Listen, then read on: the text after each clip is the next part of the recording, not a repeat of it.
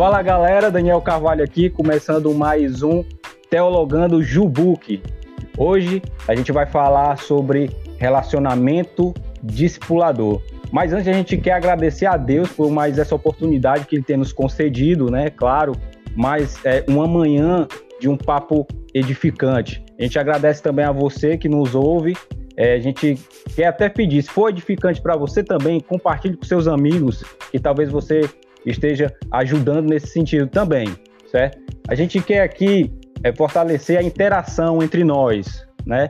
Então, se você quiser mandar um e-mail para a gente, quiser fazer perguntas, dar sugestões, manda um e-mail para jubucteologando.gmail.com ou para o WhatsApp 997420728. A gente vai estar tá aí muito feliz em estar tá respondendo e fazendo essa interação com você. Então vamos lá. Para esse papo de hoje sobre RD, relacionamento discipulador, a gente tem aqui o pastor Daniel Barcelos. Glória a Deus, mais uma vez aqui com a gente, porque o relacionamento discipulador é uma ferramenta essencial para a Igreja de Jesus. Amém. Estamos com o nosso convidado de hoje, o pastor Diogo Carvalho. Penso estar aqui com vocês nesse programa, espero que seja edificante para nós todos. Amém, pastor. Pastor, antes da gente entrar de fato no tema, é, fala um pouco sobre ti, para a gente se familiarizar, para a gente se conhecer mais e para quem nos ouve também conhecê-lo. Ok, eu sou o pastor Diogo Carvalho, sou missionário da Junta de Missões Nacionais há nove anos. Sou casado com a Daniele e pai da Ana Talita. Eu me formei como advogado, trabalhei na advocacia durante muitos anos até que o Senhor me trouxe para o ministério. Fiz a faculdade teológica, convalidei no Seminário do Sul, aqui no Rio de Janeiro, onde hoje sou professor na área de missiologia Tive a oportunidade de uh, fazer um mestrado em teologia, estou cursando doutorado em teologia na PUC do Rio de Janeiro. Nesse período, Deus me deu a honra de escrever um livro sobre relacionamento discipulador e trabalhar é, na disseminação da visão de igreja multiplicadora pelo Brasil, participando de treinamentos em vários lugares do Brasil. E, coincidentemente, Fortaleza é uma das três capitais do Brasil que ainda não conheci ok? E também hoje tenho a, a, o privilégio de integrar a comissão de evangelismo da Aliança Batista Mundial. Então, esse é um breve resumo aí da minha trajetória nesse tempo e espero que os irmãos é, sejam edificados por essa conversa. Amém, pastor. Deixa eu adiantar algo. Possivelmente, muito provavelmente, o senhor será meu professor. Eu já, já, mando, já mandei, já mandei quem, quem lê, entenda. Então, vamos lá, pastor, tá muito honra. bom. Quinto período, nos guardamos. Pastor, muito bom tê-lo aqui com, conosco, certo? Tenho certeza que vai ser um, uma conversa muito edificante. E aí, pastor, eu queria já entrar no tema. Eu queria perguntar para ti é, o que é o relacionamento discipulador? O relacionamento discipulador é uma amizade, é uma relação que se estabelece entre um cristão mais maduro, alguém interessado em conhecer Jesus, relação essa que se baseia num binômio, exemplo, imitação. Ele se espelha no relacionamento que Jesus teve com seus discípulos. Hoje pode ser desenvolvido por todo cristão e se enxergue na grande comissão, especialmente em Mateus 28, 19, como alguém incumbido de fazer um discípulo. Então, hoje, o relacionamento discipulador ele tem sido abraçado pelo Brasil Batista, de norte a sul, leste a oeste, com uma dinâmica muito interessante. O cristão, o crente batista, pode fazer um discípulo ao desenvolver essa amizade intencional com tal objetivo, desde uma pessoa que ainda não se converteu, mas está interessada na fé, até toda a trajetória cristã fim da vida. Então, o relacionamento discipulador, em resumo, é uma relação de amizade com um propósito o propósito de fazer um discípulo. Eu estava conversando com o pastor Daniel, né, ontem sobre, sobre esse tema, e ele, ele levantou a questão da lacuna, né, Daniel? É, traz isso, isso para a gente aqui, para a gente É muito interessante. discorrer sobre isso. É. O, o pastor Diogo, louvar a Deus pela sua vida, pastor. É realmente um prazer enorme mesmo tê-lo aqui conosco. E devorei seu livro rapidinho. Em dois dias eu li. Realmente. E estou relendo. Ainda estou ainda em processo de aprendizado. Eu já tenho meus RDs, né? Graças a Deus aí já tenho desenvolvido RDs que já estão multiplicando também os seus RDs, para graça de Deus. É, mas eu vi que o, o pastor ele come, começa a, a, desenrolar ali sua, sua ideia sobre o relacionamento discipulador, analisando o perfil do nosso discipulado tradicional. É? O, o, que a gente chamava de discipulado antes de chamar de RD, e que ainda existem algumas igrejas, pastores e pessoas acreditando que o discipulado tradicional ainda é a melhor maneira, né? Por que, que a gente uhum. tem essa. É, é, que, quais seriam as falhas desse, desse nosso modelo tradicional, né? Se tem falha, ou, ou uhum. seriam quais seriam as lacunas que têm que ser preenchidas, né? Uhum. Bem, o nosso modelo tradicional de discipulado, ele foi formulado, ele foi gerado num contexto de evangelização de massa. Então, desde os grandes avivamentos que ocorreram nos séculos 18 e 19, realizando ali com Dwight Moody, grande pregador, a ideia era que a evangelização que produziria um discípulo. Então, o discipulado, na verdade, era uma fase posterior a fazer discípulos. Você não fazia discípulos discipulando, você fazia discípulos evangelizando. Então, a partir do momento em que você tem uma grande concentração, embora isso também se manifeste na evangelização pessoal do período, um momento em que você obtém um convertido, você já fez um discípulo.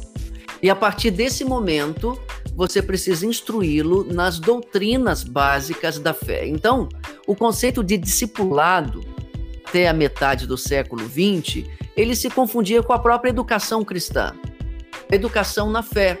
Então ele era ministrado basicamente em sala de aula, na escola bíblica dominical, por meio de colocar o novo crente no, nos ministérios da igreja, para participar dos cultos, receber as ordenanças e participar delas.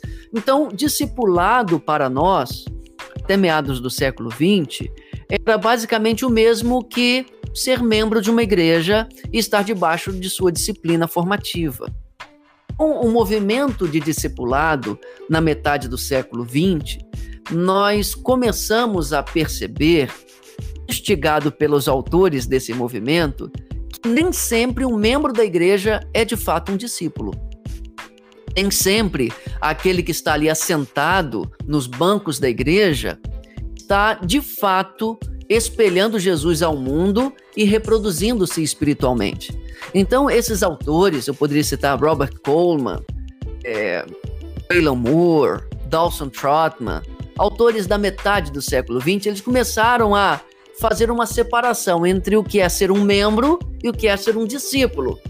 Não havia na mentalidade é, protestante até então, porque membro e discípulo deveriam ser a mesma coisa. Biblicamente falando, deveria ser a mesma coisa, não é? Mas na prática, isso não se confirmou.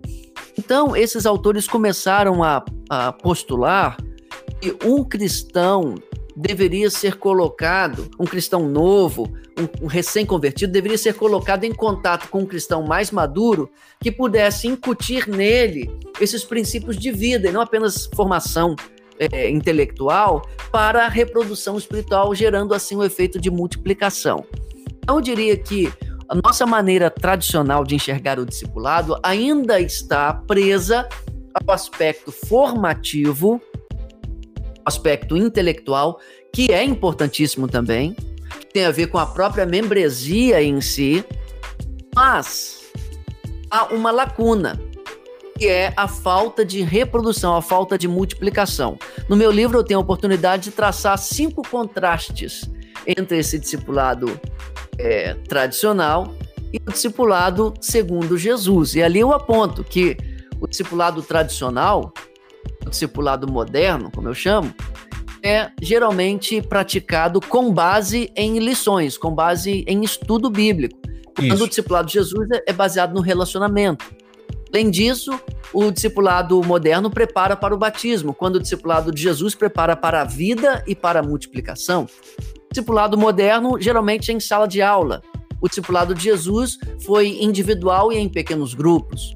O discipulado tradicional, ele é uma prerrogativa dos pastores e dos discipuladores nomeados. O discipulado de Jesus é é de expectativa do Senhor que seja praticado por todos os entes. Então essas são as diferenças entre o discipulado moderno, que eu chamo assim, e o discipulado de Jesus. E isso faz toda a diferença nos nossos dias. É verdade. O pastor até citou essa, essa questão do, do da, da, das classes. E antigamente tinha até a classe de catecúmenos. Hum. Né? A, a, a, pessoa chegava na igreja, recém-convertida, e tinha que ir para essa classe, né? Para ser hum. orientado e tal. É, e aí eu, eu, acho interessante, pastor, que também no, no contexto de igreja multiplicadora, o que a gente tem visto é que é um resgate dos valores, certo? E tem se falado muito isso, resgate de valores, e não estamos aqui é, jogando fora ou descartando tudo que já foi construído hum. nesse, nesse, nesses tempos, né? Mas nós estamos fazendo uma, uma, uma, uma, uma, uma revisitação a esses conceitos, não é? esses valores, hum.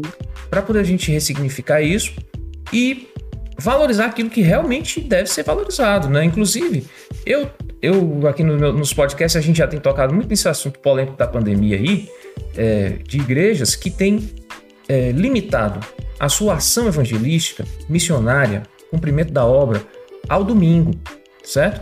Ao, ao templo, aquela, é, aquele evento é, dominical que todos amamos. Eu tô morrendo de saudade, pastor, da, das nossos encontros dominicais, né?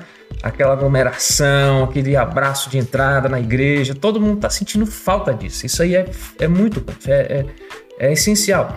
Mas, como o pastor tocou nesse assunto, eu queria que o pastor tocasse, inclusive, nesse assunto agora, já trazendo aqui para o nosso contexto atual, né?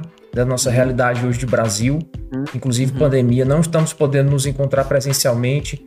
O, o RD, pastor, nesse período de pandemia, eu sei que está mudando vidas, mas é isso mesmo? É, é, é a ferramenta que a gente tem que ter na nossa rotina, né? Para poder não, não, não cair nesse desengano aí, realmente achar que, o, que a igreja se resume ao domingo?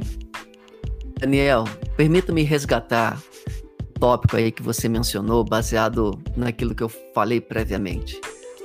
Catecumenato, essa ideia de formar na fé aquele que se chega à igreja é muito antiga.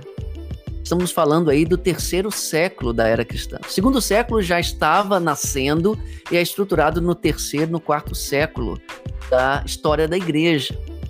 Quando ah, há o que nós chamamos de virada constantiniana, é com a uhum. suposta conversão de Constantino, Sim. e uh, os cristãos começam a se converter em massa, começou a ser necessário instruir aqueles que chegam para ter certeza de que eles estavam conscientes da decisão de ter em Cristo e integrar-se à igreja. Então, esse momento foi muito importante. Até hoje ele é importante. Instruir na fé aqueles que chegam, prepará-los para o batismo no sentido de conscientizá-los da decisão que estão tomando as implicações da membresia, isso não deve ser jogado fora de forma alguma, ok? Perfeito. Mais discipulado é mais do que isso. Até mesmo nesse período patrístico, não era o catecumenato que multiplicava os discípulos. Os discípulos já chegavam a essa condição de catecúmenos porque haviam sido feitos discípulos pelos cristãos comuns que os atraíam do paganismo para a fé cristã. Então, Perfeito. os multiplicadores, os discipuladores, eram aqueles que traziam estes para a igreja, a fim de que a igreja os catequizasse, ok? Então, a multiplicação de discípulos sempre esteve fora. Nunca esteve na igreja, embora não subestimemos o poder da formação. Então, formação é, é uma coisa, multiplicação é outra. A multiplicação está lá fora. E é por isso que, desde os tempos primitivos, e agora falando mais do Novo Testamento, Daniéis. a multiplicação, o fazimento de discípulos, a feitura de discípulos sempre foi uma ação importante que estava na mão do crente comum, entre aspas, né? separando para efeito didático dos ministros consagrados ou ordenados como pastores, diáconos. E o crente, esse crente comum, o discípulo é que faz discípulos. Esse princípio que nós vemos no livro de Atos, de forma muito clara, quando houve a dispersão, os discípulos foram fazendo discípulos por onde iam. É o mesmo princípio que precisamos resgatar hoje. Porque na pandemia, quem faz um discípulo não é o WhatsApp. Quem faz um discípulo não é o Zoom ou o StreamYard ou qualquer outra plataforma de comunicação. As plataformas são o meio. Mas quem faz um discípulo sempre foi outro discípulo. Então, a experiência que eu tenho tido, Daniel, Daniels, melhor dizendo, é que nessa pandemia, a separação ou isolamento social não limitou o RD, porque quem faz o RD é a pessoa essa pessoa está tão imbuída do interesse e da chama do discipulado em seu coração, ela simplesmente dá um jeito de continuar o RD, mesmo limitadamente. O senhor já sabia, né, que ia ter a pandemia, e por isso que o senhor escreveu o livro, não foi? Rapaz, não tinha nem ideia. Teve um vislumbre. Esse livro, ele, ele teve um alcance, essa semana, semana passada eu estava é, é, é, pesquisando, né? Quantas cópias o livro RD já vendeu? E foram mais de 17 mil cópias, o que é uma graça de Deus, né? Mas eu costumo dizer o seguinte: se há algum mérito nesse livro, ele é todo do Senhor Jesus, porque o livro é a respeito dele. Se o livro fosse Amém. a respeito do meu discipulado, se fosse a respeito das minhas estratégias e técnicas, ele seria um fiasco. Mas como ele busca retratar aquilo que Jesus fez, então, pela graça de Deus, ele acaba se transformando num, é, num, uma vitrine para os princípios de Cristo. Isso. E isso faz com que esses princípios sejam aplicados no contexto de pandemia também. Bem Diogo, eu, eu, tava, eu tava anotando aqui algumas observações, aí eu vou ter que voltar um pouco, porque é muita coisa aqui, muita coisa boa, né? Por isso que eu, eu fiz questão de anotar, e é legal.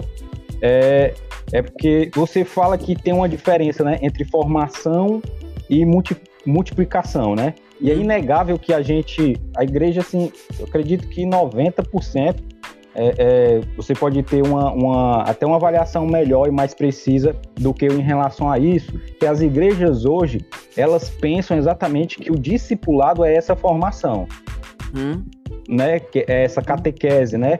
É, a primeira pergunta é como a gente poderia chamar é, essa sala, né? Porque fazendo essa, essa, essa distinção entre formação e multiplicação, já que é, é, o, o discipulado é através do RD e a gente tem uma, uma perspectiva equivocada, achando que é a formação. Então, como a gente pode chamar essa sala de formação? Sim, olha a só. A primeira é.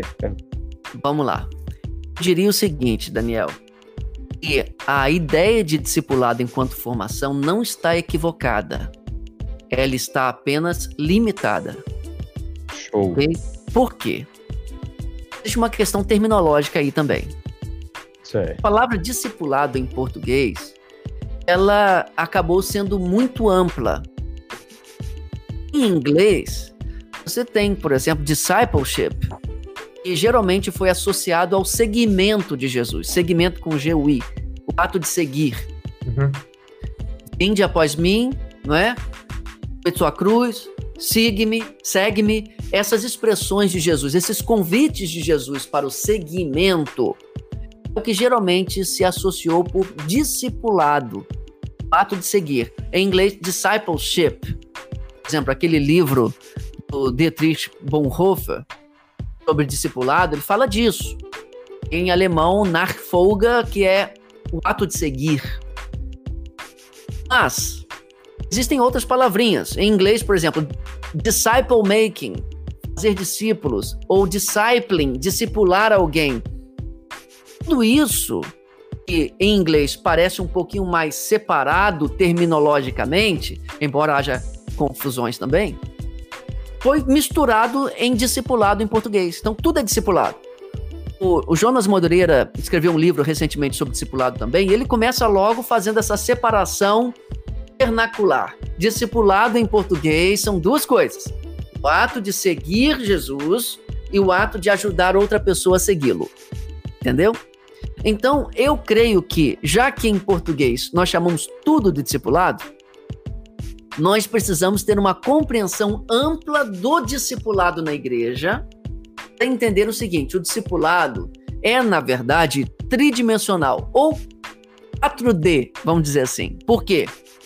Ele implica a minha relação com Cristo, que é a minha própria vida cristã, que é o meu seguimento de Jesus. Então, eu, na minha vida devocional, eu preciso caminhar em discipulado, porque o discipulado é a minha própria vida cristã. Então, nessa perspectiva, todos os livros que falam de santificação pessoal, maturidade, são livros de discipulado. Esse, esse aspecto vertical do discipulado, sem nenhuma mediação humana, como diz o professor Araújo lá de Distrito Federal. O meu discipulado com Cristo. Essa é uma dimensão, isso é discipulado também. Outro discipulado é essa formação que a igreja provê aos seus membros. Isso também é discipulado. Quando um pastor está pregando, ele está discipulando a igreja. Porque se o discipulado é a maturidade até que todos cheguemos à estatura completa de Cristo, como Paulo fala, essa, esse crescimento cristão, isso também se opera no contexto da comunidade. Quando eu celebro a ceia do Senhor, eu estou sendo discipulado porque a ceia me faz relembrar do meu compromisso com Cristo, para ver se eu estou nesse trajeto, nesse andar com Ele, ou se há algum pecado do qual eu preciso me arrepender. Quando alguém se batiza, ou quando a igreja batiza, ela está discipulando, não aquele que é batizado, porque a grande comissão ordena que o seja, como também discipula toda a comunidade de fé que celebra a inclusão daquele que está chegando. É, o pastor discipula com seu exemplo, segundo as características bíblicas, né, que são as exigências para ser um pastor barra presbítero. Então, um autor que fala sobre isso, por exemplo, Mark Dever fala sobre isso, as, as, os canais de discipulado da igreja toda. Também o pequeno grupo discipula, que Jesus discipulou em pequeno grupo, então quando você se reúne num PGM, num pequeno grupo, você está num ambiente discipular. E também no um a um, isso também é discipulado. Então, Daniel, eu diria o seguinte: é, eu, eu, eu não tenho dificuldade em encarar escola bíblica dominical, escola bíblica discipuladora, como um ambiente discipular, que é um ambiente discipular, e ali acontece o discipulado. Se nós dissermos que não há discipulado ali, não há discipulado no culto e só há discipulado um a um, nós vamos acabar puxando o pêndulo tanto para um lado, vamos desconsiderar essas outras instâncias de discipulado na vida da igreja que Perfeito. são importantíssimas, ok? A, a, a, comunidade inteira, nas celebrações, nos cultos, nas ordenanças, o pequeno grupo, ok? A, a vida devocional e o discipulado um a um. Eu diria que tudo isso é discipulado. Benção. É, eu, inclusive, pastor, eu comecei a pastorear é, a, IBEC, a igreja que eu estou hoje, há seis anos atrás, é a minha única igreja até agora. Eu, eu, eu sou pastor titular e tenho o meu co-pastor, pastor Ricardo. Pastor Ricardo foi meu, meu discípulo na PIB de Fortaleza. Eu o, assim, o, preparei e tal.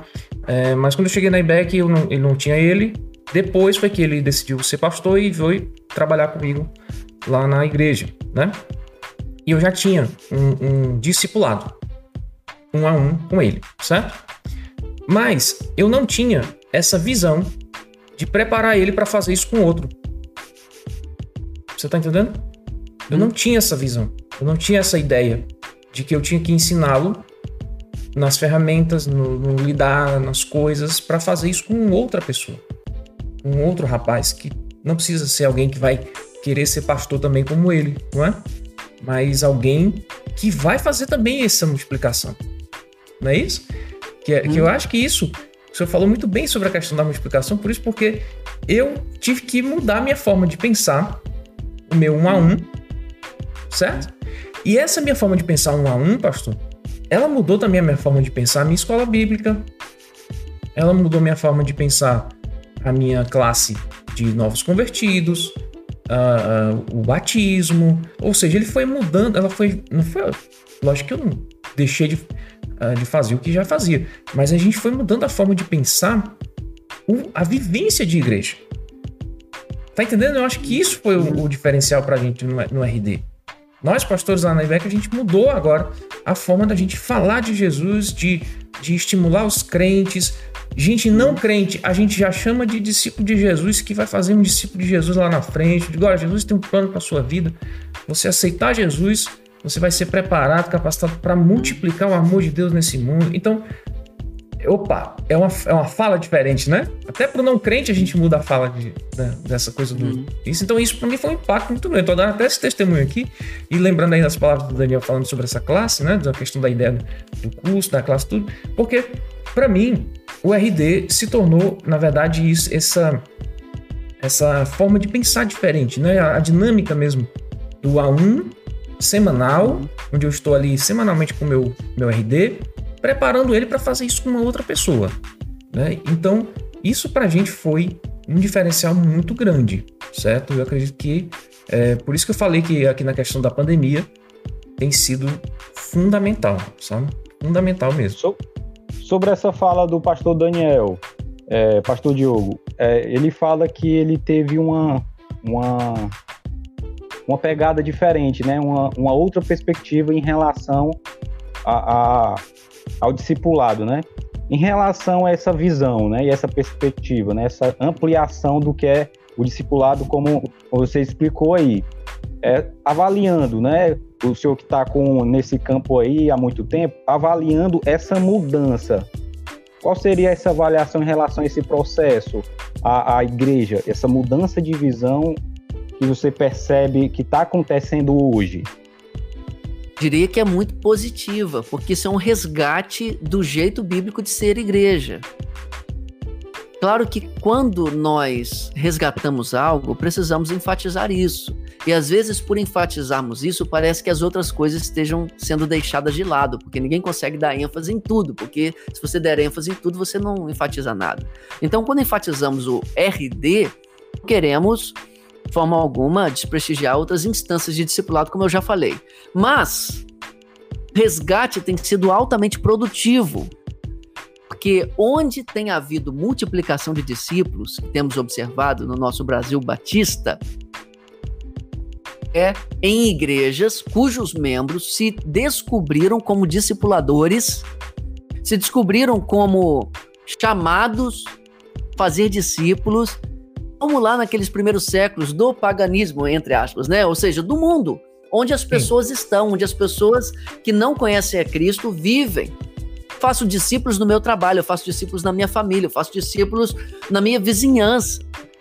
Não é na igreja, entende? Ou seja, a dinâmica de fazer discípulos, na perspectiva de Cristo, era todas as nações, e as nações ainda não eram convertidas, obviamente. Então, o, o, o alvo do fazer discípulos está fora. E essa nova perspectiva, que não é tão nova assim, obviamente, né? Está posta ali, está presente na grande comissão, é o que tem feito a diferença. Porque, na verdade, Daniels, é isso que muitos membros da igreja querem. Isso. A, a igreja quer isso. Aqueles que têm sido inflamados pelo Espírito para a missão, é isso que eles querem. Eu costumo dizer que a igreja, como um, um cavalo, muitas vezes está dentro de uma baia, dentro de um cercado que o limita. Eu tive a oportunidade de, de uma vez visitar o, o, o Beto Carreiro World lá em Santa Catarina e ali eu vi o cavalo faísca do Beto Carreiro. Não é do tempo de vocês, mas o, Beto Carreiro tinha um cavalo muito lindo. Aquele ali era um descendente, não era o próprio, mas era um cavalo extremamente musculoso, lindíssimo, mas ele estava preso dentro de um cercado ali, talvez de 4 metros quadrados. E, e ali ele estava muito limitado, mas ainda era lindo. Você percebia os músculos daquele cavalo, a sua pelagem branca, aquela crina assim, voaçante, sabe? Muito bem penteada e tal, a cola do cavalo, tudo mais. Mas, em determinado momento do passeio, esse cavalo foi solto, ele veio galopando no pasto. Quando ele veio galopando no pasto, aquela, toda aquela musculatura que ele tinha foi exibida em movimento, aí deu para ver aquilo que já era lindo no cercadinho ficou realmente de tirar o fôlego. Eu vejo assim, a igreja, ela tem uma musculatura espiritual adequada para galopar fazer discípulos. Mas se ela estiver presa, se ela não tiver uma pista de corrida, ela vai ficar confinada, ainda assim será bela, mas não vai ter terreno, não vai ter uma passarela para, é, para expressar toda essa beleza e vitalidade. Quando a igreja trabalha com RD com PGM, com pequeno grupo, dá uma pista de corrida para seus membros. E ali eles vão galopar, eles vão, eles vão correr, eles vão é, colocar toda aquela energia contida na prática de vida discipular. Isso é lindo de ver, Daniel. Isso é lindo de, de acompanhar pelo Brasil. Então, eu vejo esse momento como um momento em que a igreja está ganhando um campo aberto para colocar para fora essa energia que vem do Espírito para fazer discípulos. É, é maravilhoso testemunhar. É do Espírito, é do Espírito. Eu, eu tá ouvindo aqui o pastor falando sobre essa ilustração. Tem muito jovem aí, pastor, que está querendo galopar, realmente, sair, certo? Fazer. Inclusive, está ouvindo aqui nosso podcast e assistindo aqui pelo YouTube. É, e está agora se perguntando. Vamos entrando aqui na nossa parte prática, né, do nosso do nosso podcast, que sempre tem, pastor. A gente sempre tenta trazer aqui uma questão prática, né? Para a pessoa colocar Prática. na vida. É, qual seria, pastor? Então, a, a, primeira coisa, eu quero, eu sou um jovem numa igreja onde hum. não tem igreja multiplicadora, não tem nada de, de pequeno grupo, não tem RD, não, o meu pastor não está fazendo, digamos, é, sem críticas aqui, sem, sem meu Deus, pastores, hum. continue firmes, certo? Mas é, mas você está numa igreja onde o pastor ainda não comprou essa ideia de ser um discipulador, de, né, de, de, formar o discípulo que vai gerar outro discípulo. Como é que ele, como é que ele faz, pastor? Primeira coisa, ele tem que se certificar de que sua vida com Deus, que seu testemunho é coerente com o que se espera de um cristão na seara pública, ou seja, onde ele, onde ele convive com outras pessoas, na faculdade, na vizinhança, na família. Uma vez ele sendo uma pessoa possa ser admirável ou imitável, né? Embora tenha defeitos, como todo mundo tem defeitos. Sim. Uma vez que as pessoas comecem a reconhecer isso dele, ele deveria estar atento àqueles que ao seu redor estiverem mais receptivos ao ouvir uma mensagem de Deus e começar a orar por essas pessoas. Oração é fundamental. Então, antes de tudo, ore para que Deus coloque pessoas na sua vida que possam puladas por você. E Deus vai mostrar. Talvez não muitas, não é? Não estou falando, você estuda numa, numa faculdade, você tem 50 alunos na sua sala, não, é, não são os 50. Talvez dois, três. Quem são aqueles seus amigos não crentes que olham para você e admiram sua caminhada com Deus? Comece a orar pela salvação deles e para que Deus dê a você mais oportunidades de convívio, de contato. Segundo, é praticamente terceiro, né? Convide essas pessoas para caminhar mais perto de você. Como? Você não vai fazer um convite. Você quer aprender mais de Jesus é, comigo? Pode caber em algumas circunstâncias, mas nessa fase inicial, marque encontros, converse com essa pessoa, Ligue para essa pessoa, diga que está orando por ela, pergunta se ela tem algum motivo de oração. Faça contato, aproxime-se, tome a iniciativa de estar com a pessoa, gaste tempo com essa pessoa. Vai chegar um momento em que a pregação, o anúncio do evangelho vai fluir na hora própria para essa pessoa. Então, uma prática. Testemunho. Ação pregação do evangelho num ambiente de amizade. Eu, eu vou deixar o Daniel falar, que eu sei que ele tá aí cheio de coisa para perguntar e falar sobre essas é, questões eu tô, é. eu vou mas só anotando, vocês vão falando, só esse detalhezinho anotando, aí do... pode comentar aí. Só, só esse, esse detalhe aí do, do da questão do convite, porque muitos jovens chegam pra gente, ou chegavam para mim, ou então o Daniel já ouviu isso, e tem muita isso na nossa cultura é, prosélita, digamos assim, né? De convidar pessoas para ir para o nosso culto dominical, certo? Ou culto de jovens, do sábado. E tá errado isso? Não tá, a gente convida, né? Hum. Então a queixa que muitas vezes eu recebo é chegar assim: não, pastor, eu já convidei várias vezes aquela pessoa para ir para um pequeno grupo, para ir para o culto de jovens, e eu convido, o povo não quer ir. Aí começa a criticar as pessoas, dizendo que o povo não gosta de igreja, que o povo não gosta de crente, né? E fica nisso. E se acomoda. Hum. Tá, tô certo? Tô certo na minha visão? É, é, o seu retrato, né, a sua verificação é essa mesma, porque nós fomos acostumados a isso. A evangelização que é feita no culto por um evangelista especial, que é o pastor ou o pregador. Mas Perfeito. nós temos que fazer discípulos.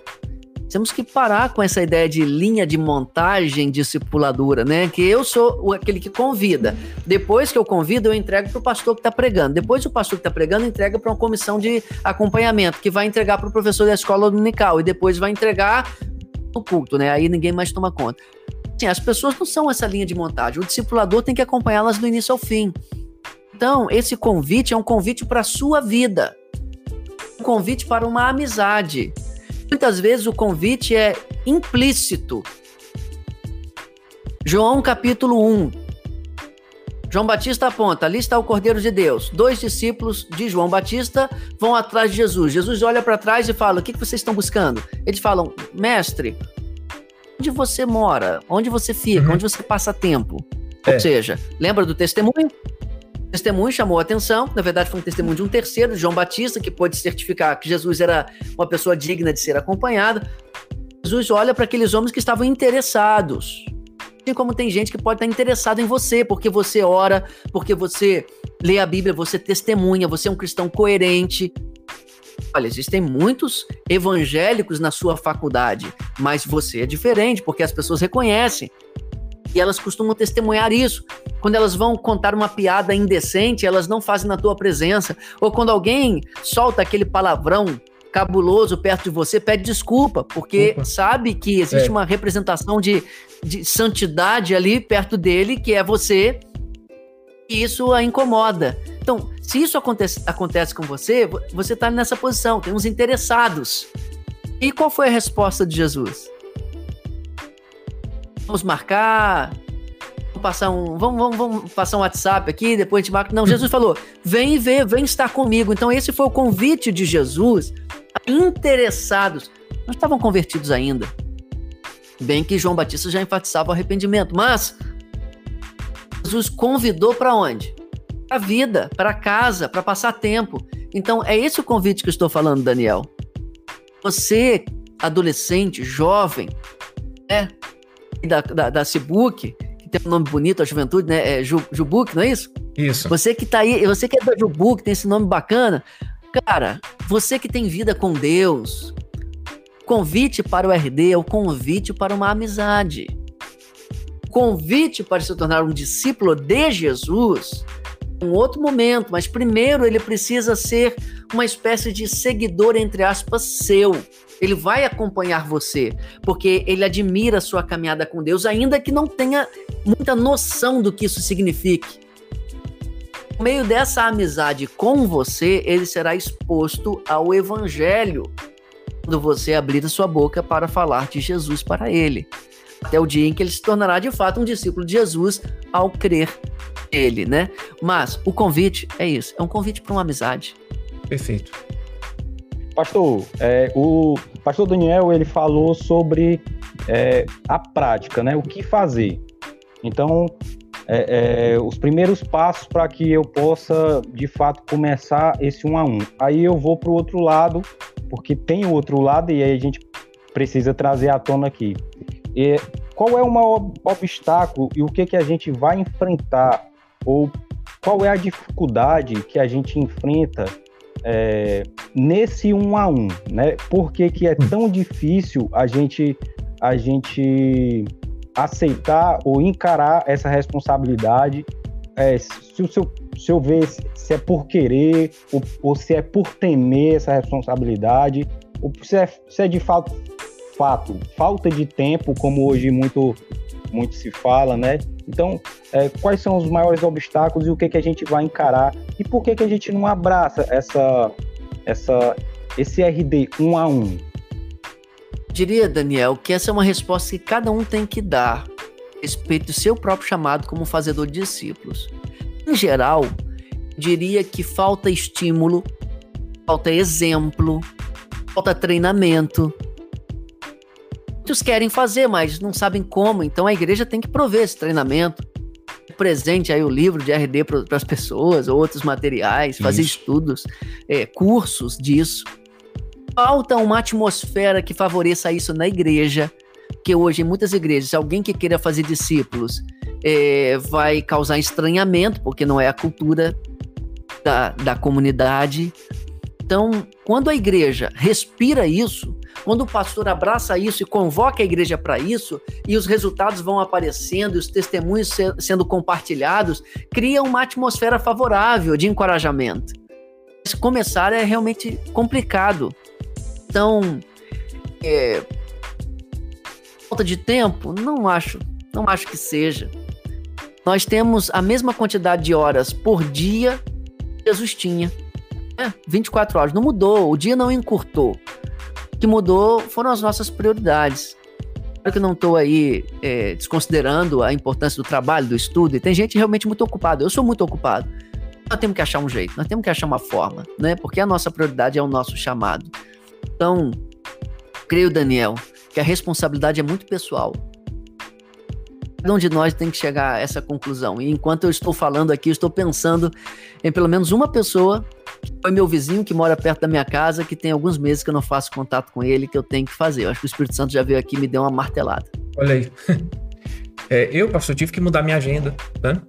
Agora, pastor, o, o pastor da igreja, o líder da igreja, certo? O pastor titular, aquele que está à frente das pregações do, da liderança, ele tem lá seus líderes, ele tem um papel fundamental nisso, né, pastor? Vamos, vamos, vamos, vamos tirar um pouquinho o peso do jovem que está ouvindo a gente aqui, de ficar se cobrando também, e lembrar também que os pastores, líderes, têm a obrigação ali de estar tá fazendo um, talvez um RD pelo menos com um dos líderes.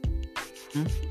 Sabe, eu acho que uma das coisas que, eu, que me deixou assim, talvez mais em crise também, foi se a gente analisar nosso cenário pastoral, e aí eu tô lá no grupo dos pastores, eu tô nas reuniões, e aí eu pergunto: você tá fazendo um RD com algum pastor, com algum líder seu? Aí ele: Não, eu vou começar. Eu vou. tô pensando aqui como é que eu vou fazer, né? Eu, eu de testemunho pessoal, já digo logo: os primeiros que eu chamei não ficaram. Não foram meus RDs. Os primeiros que eu comecei, orei, passei um ano orando, não são meus RDs hoje. Tá entendendo? Por quê? Porque não, não são meus, talvez, agora. Não são os meus RDs, certo? Então, mas Deus me deu RD. Porque eu orei. E eu pedi ao Senhor. É a falta de exemplificação que eu falei, né? Se não tem um exemplo no pastor, se não há uma atmosfera de encorajamento para isso, será difícil. Mas não é impossível o jovem começar a fazer e, por meio do exemplo dele, pode impactar a igreja toda. Ótimo. Então não dá para esperar, né? Pelo pastor também ficar assim, não. dizendo: ah, não vou fazer não porque meu pastor não faz.